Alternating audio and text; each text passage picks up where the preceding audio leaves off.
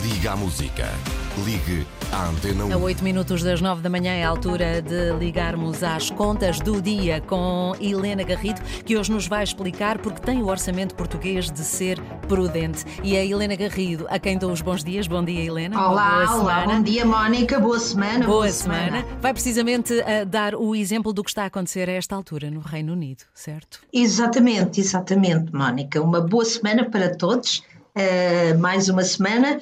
E, uh, de facto, nós assistimos no Reino Unido, uh, em menos de um mês, a primeira-ministra Liz Truss foi obrigada a mudar completamente a sua política orçamental, prometia cortes de impostos e aumentos de despesa e foi ainda obrigada a admitir o seu Ministro das Finanças. Todos estes cortes de impostos e aumentos de despesa, ninguém percebia como é que iam ser pagos, e, e o Reino Unido uh, viveu momentos muito difíceis, de tal maneira que a oposição chegou a, uh, a acusar a Ministra de ter uh, a economia do Reino Unido descontrolada. Isto tudo, apesar do Reino Unido ter uma dívida pública de 95% do PIB, a nossa ultrapassa aos 100%.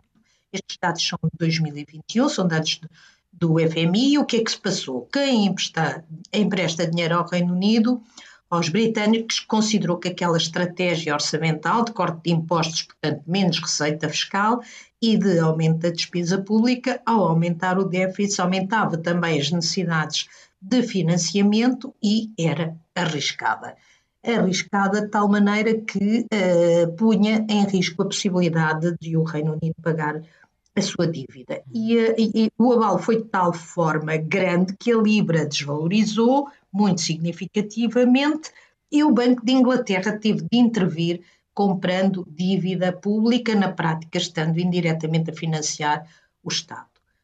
O que é que isto nos faz lembrar, Mónica? Faz ou traz-nos à memória aquilo que se passou em Portugal em 2011. Imaginem-se que Portugal, eh, com uma dívida pública que é superior a 100% do que produz, fazia exatamente a mesma coisa. Era super generoso na distribuição de dinheiro, que foi aquilo que aconteceu com o aumento da despesa pública no Reino Unido. Nós às vezes esquecemos que o dinheiro que o Estado nos dá vem do orçamento do Estado e dos nossos impostos e ao mesmo tempo reduzia os impostos, aumentando o déficit. De certeza que teríamos a Comissão Europeia a puxar-nos as orelhas e os investidores que emprestam dinheiro ao país a fugirem com medo que nós não fôssemos capazes de pagar a dívida. É exatamente Mónica, é exatamente este medo que explica a prioridade que o governo dá, como aliás sempre deu. A grande diferença em relação ao passado é que agora pode dizer-se. Uh, no passado, quando o PS tinha a aliança com o PCP e o Bloco de Esquerda, fazia-se a mesma coisa, mas não se podia dizer, e quem o dissesse era bastante criticado. A diferença é que agora o Ministro das Finanças, Fernando Medina, verbaliza esta prioridade e a prioridade é reduzir a dívida pública. E como não há milagres, uh, para reduzir a dívida pública, o déficit orçamental tem de se reduzir. O resultado é a proposta de orçamento para o próximo ano é muito pouco generosa e até menos generosa do que aquilo que uh, está a passar-se este ano. O governo, aliás, aproveitou a margem que tinha este ano para uh, desenvolver e, aplica, e dar uma, uma série de apoios. Uh, esta semana começam, por exemplo, a ser pagos os 125 euros para as pessoas, para, para famílias que ganham pouco menos de 2.600 euros por mês, em termos brutos, e o governo aproveitou esta margem deste ano e foi e ganha margem para o próximo ano, não só para reduzir o déficit, se tudo correr bem, mas com alguma margem para, se for preciso, se a crise se agravar, para, uh, entregar também, uh, avançar também para alguns apoios. Qual é o objetivo?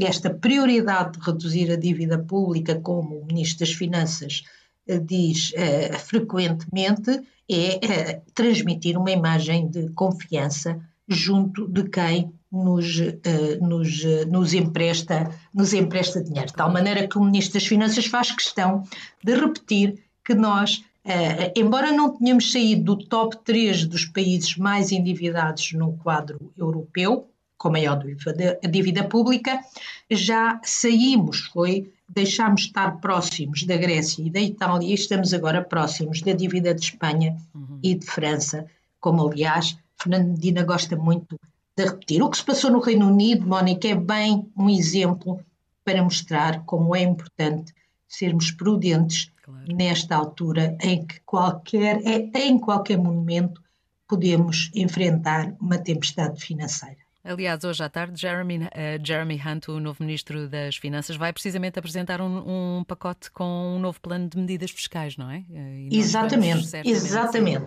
Medidas orçamentais que tudo indica recuando, aliás, já recuou, recuando em toda a linha em relação àquilo claro, que, uh, claro. que, que, que o anterior Ministro das Finanças apresentou e tentando recuperar a confiança dos investidores, embora se lermos os jornais eh, britânicos eh, como o Financial Times, a ideia é que dificilmente vai recuperar certeza, a, a, a, confiança, porque é muito fácil perder a confiança, muito difícil voltar a recuperá-la, como é assim na nossa vida, aliás. Claro, com certeza. Helena Garrido com as até contas amanhã. do dia. Até amanhã.